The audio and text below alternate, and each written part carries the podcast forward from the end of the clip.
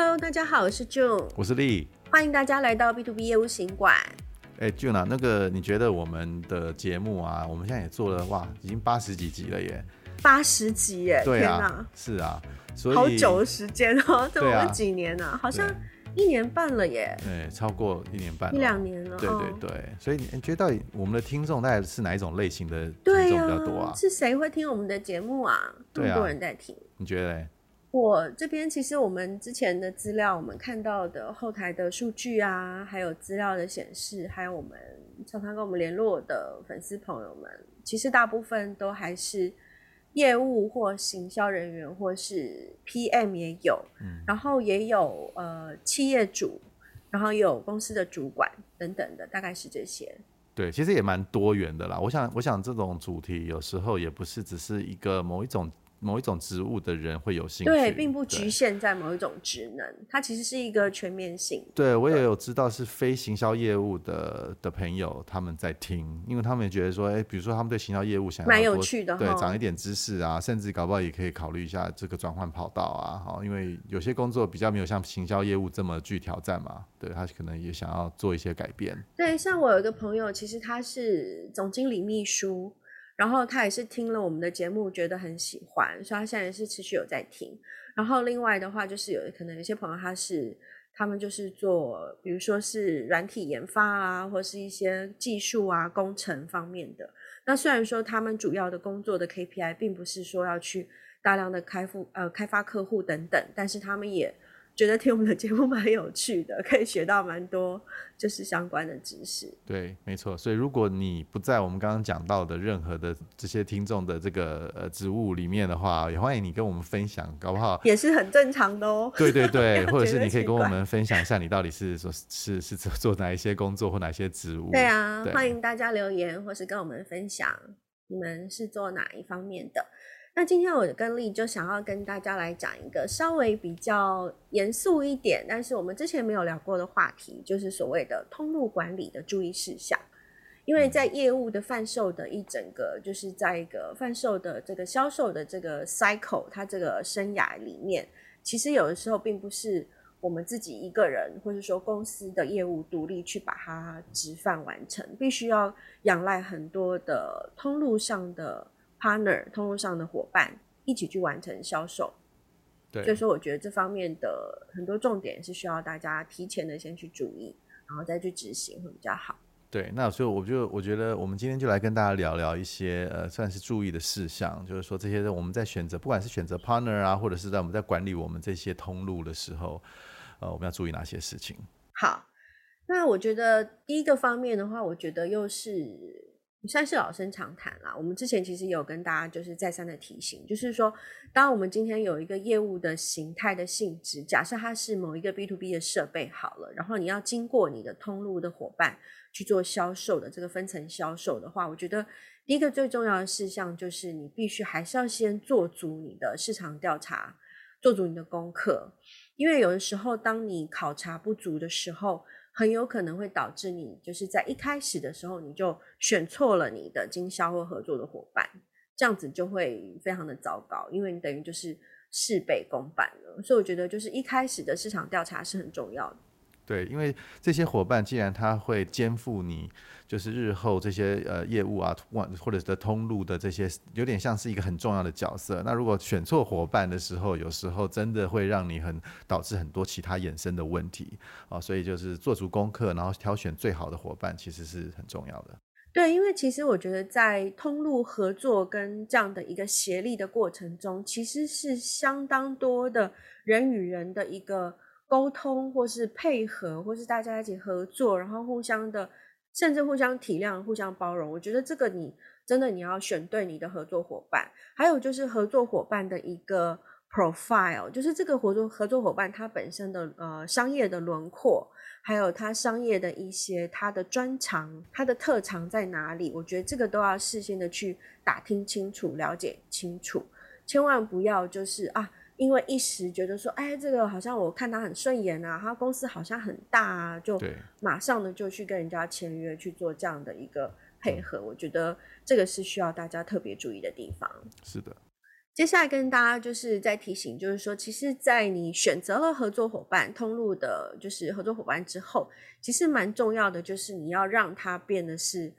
呃，比你还要有能力。但是这个能力是怎么得来的？有的时候并不是说，哦，我今天选了这个合作伙伴，其实他就是要马上的有这样子的一个，呃。能力啊，或是效率，马上的帮你把东西卖出去，而是说这其实是有必须要经过一些足够的训练，甚至一些教育，还有一些足够的资料。所以说，其实有的时候，我觉得很多人是呃以为说，今天我跟合作伙伴签约，他就马上可以卖出大量的东西，其实这是不对的。应该必须你要去注意到，你要给他充足的一些训练，还有必须要一直去提供一个。呃，可达成的目标，告诉你的伙伴，那这样子，我觉得在管理上啊，还有最后在绩效的验收上会更有效益。对，我觉得所谓的这个教育训练或者是这种培训的工作啊，其实是非常重要的，因为有时候啊，我们其实有时候很怕一种客一种。一种等于是通路伙伴，他就是说啊，我来帮你卖，可是他也不是很想了解你的产品。像你你这样子的问题的话，你的你的你的产品或是你的服务，在这个市场上，其实会变成你的价值会变得比较低。你会变成他他跟他在推广你的产品的时候，可能是会从呃不管是价格啦，或者从其他一些比较不是这么有特色的。的的地方去推广它，那有时候会扭曲了你的产品的真正价值，所以这要特别小心，所以可能要有一个比较缜密或是比较全面性、比较有系统的一个教育训练的一个课程给你的通路伙伴，让他真正了解你的产品或服务，然后他去跟人家说服人家的他的终端客户的时候，才有办法凸显你的呃特色。对，因为我觉得其实给予足够的资源跟训练，其实这个也是通路管里面蛮重要的一部分。因为就是借由你，呃，给他一个机制，其实慢慢的就会达成你想要的目标。我觉得这一块是值得大家多注意的。好，下一个我想跟大家聊的是，就是有时候你我们提供的推广的工具不够。啊，那这个有几个层面来讲啦。我想我我举个例子，有时候嗯，当然跟公司的规模跟公司的原来的形象有点关系。比如说像呃，我不知道大家有没有听过，就是像苹果啊，其实它就是帮所有的经销商或者是所有的它的这个代理商，其实都做好一些推广的东西了。所以你会不费吹灰之力，你就可以去宣传它的产品，而且其实这个它的那个它的那个效果其实是很大的，就很多人其实会主动去买苹果的东西。说你今天当一个苹果的经销商，或者是你当苹果。苹果的这个这个这个产品的一个推广，它可能给你的毛利会比较低，利润会比较少，但是其实你不太不太需要做这个这个任何的行销工作。那如果从你公司如果没有这么大，或者是我们其实是呃比较小型规模或中型规模的公司，你没有办法像苹果这样子树立一个这么好的形象的推广的时候，所以我觉得你就应该要准备很多行销的工具，或是推广的一些一些一些东西给你的你的通路伙伴。哦，比如说是不是有很完整的网站的一些内容啦，哦，或者是有一些内部的文件呐，或者是跟竞争对手的一些竞争力的分析，或是你特点特色的一些说明啊，啊，那或者是有一些呃这个呃要维持你们公司某种。标准的以上的一些美术的设计的一些文稿啊，或者是一些呃这个呃资源呐，你是不是能够很简单的传达到你的经销商？我记得我们在访问呃，好像是像呃之前有访问 Angela，他就是有他们公司其实这个这个部分其实做的就挺好的，他们其实就是有呃呃蛮多完整的这些呃这些资源，然后给他们全球的经销商啊，然后来做一些统合。那你觉得你们公司的形象就不至于好像在不同的国。家或是不同的呃这个呃这个语言上面就会有一些形象的差异啊，或者是整个整体的这种 branding 的差异啊，所以要提供一个很完整的一个行销的工具或是推广的工具给你的通路伙伴，其实也是蛮重要的。对哦，因为其实当我们选择通路伙伴的时候，其实他们有的时候就是我们的商品或是我们的企业的一个算是。也算是一个代言啦，他们也是面对客户的一张脸啊。所以说，当我们的推广工具啊，还有行销的工具，如果说今天不够，或是说在水准啊、品质上比较不好的话，其实也会影响到公司的形象。所以这边也是值得大家再注意的。然后接下来的话，我觉得会是比较像是呃人员管理或是一些通路管理的问题，就是说。在当我们在做通路的生意的时候，会有的时候会比较会急功好利，过于短视，就是我会想要急的去完成某一个业绩的目标，或者急的去完成一个案件，然后因为这样子的一个想法，然后在中间的过程中，其实就会变得有一点造成了太多的通路上的冲突，然后造成一些所谓的一些关系的破裂。本来是可以蛮不错、可以长久经营的伙伴，可是可能因为可能有时候因为过于短视，就造成了这个关系破裂。我觉得这样是很不值得的，所以这个其实也是大家需要特别去留意、需要警惕的地方。就是说，可能在通路的上面的这样的一个呃文化，或是说这样的一个。呃，共同战斗，大家共同努力的这样的一个氛围下，是不能够呃太过于短视近利的。对，其实我觉得一个企业要有长期的规划，其实也是很重要的。因为毕竟这些伙伴，其实你也不希望他一直改、一直换、一直改变嘛，哦。所以我有时候对跟他有保持一个长期的关系的建立哦。那呃，在冲突的时候，我想冲突难免，或是意见不合的地方，其实是难免的。那你要是用什么样的方式来修补？那用什么样的方式来让呃大家从这个过程中得到更好的一些互动模式？我觉得这也是。呃，在管理通路的时候，一个很重要的一个事情。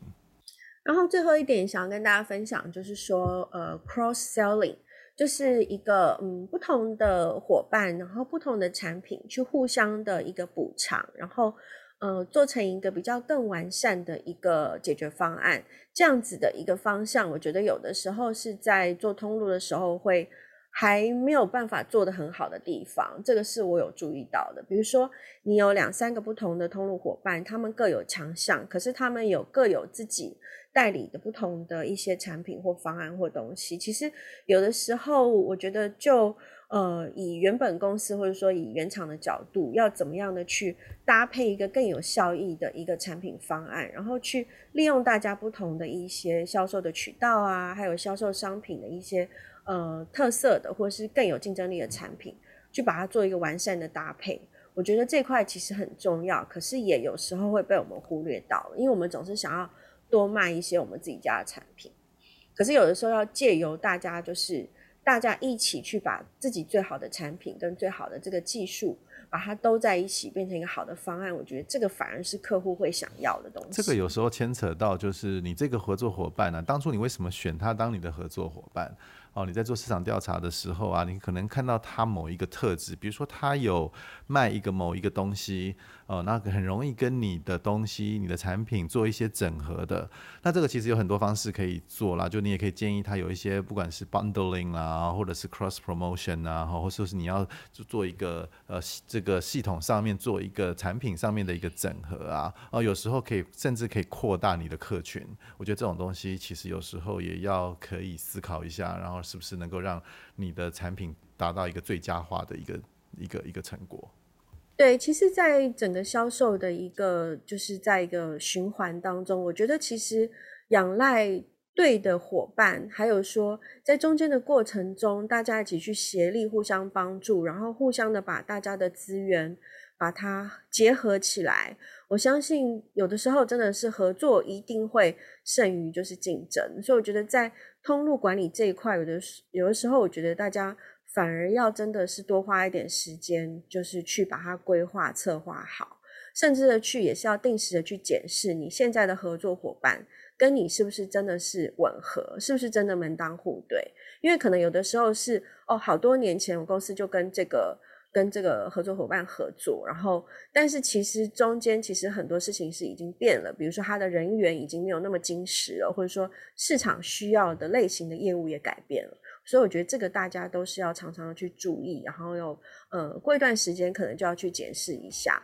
我觉得这边给大家做个提醒。好，那今天节目就到这边了。那希望呃今天我们提供几个业务管通路管理的这个注意事项，能够对大家日后在管理通路的时候有一些帮助。对，谢谢大家。拜拜。